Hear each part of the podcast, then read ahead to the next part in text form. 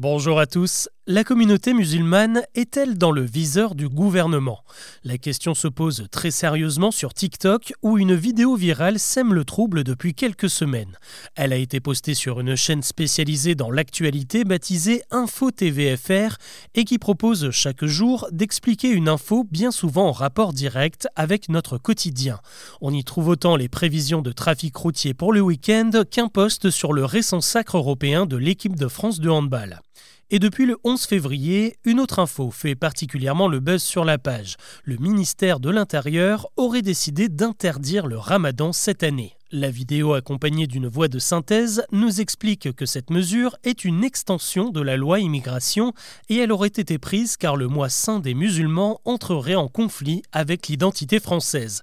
On apprend également que ce sont les forces de l'ordre qui seront chargées de faire respecter cette nouvelle règle. Si elle coince quelqu'un en train de faire le ramadan, cette personne s'exposera à une amende de 3500 euros qui servira d'avertissement et au bout de trois avertissements, la mesure prévoit d'expulser les contrevenants vers leur pays d'origine. La vidéo en question a été vue plus d'un million de fois et a provoqué un torrent de près de 8000 commentaires incendiaires. De nombreuses personnes s'insurgent, se demandent comment le gouvernement peut à ce point s'immiscer dans la foi et les traditions des gens et les musulmans d'origine française ironisent comment pourraient-ils être expulsés de leur propre pays Certains internautes se posent aussi une question essentielle. Comment des policiers pourraient-ils faire respecter cette loi? Ils ne peuvent évidemment pas vérifier si quelqu'un s'alimente ou pas pendant la journée et ne peuvent pas s'inviter chez les gens pour constater la rupture du jeûne une fois la nuit tombée. Rien que cela, ça devrait mettre la puce à l'oreille de certains qui sont prêts à gober cette fake news, car évidemment, aucun texte de loi ne prévoit d'interdire le ramadan, ni cette année, ni plus tard.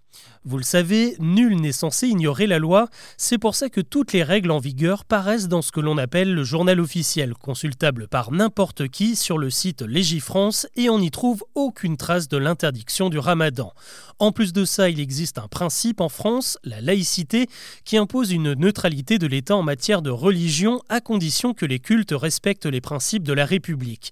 Interdire une pratique comme le ramadan serait donc tout simplement contraire à la Constitution et rappelez-vous que la loi immigration vient d'être en grande partie censurée par le Conseil constitutionnel chargé de veiller au grain.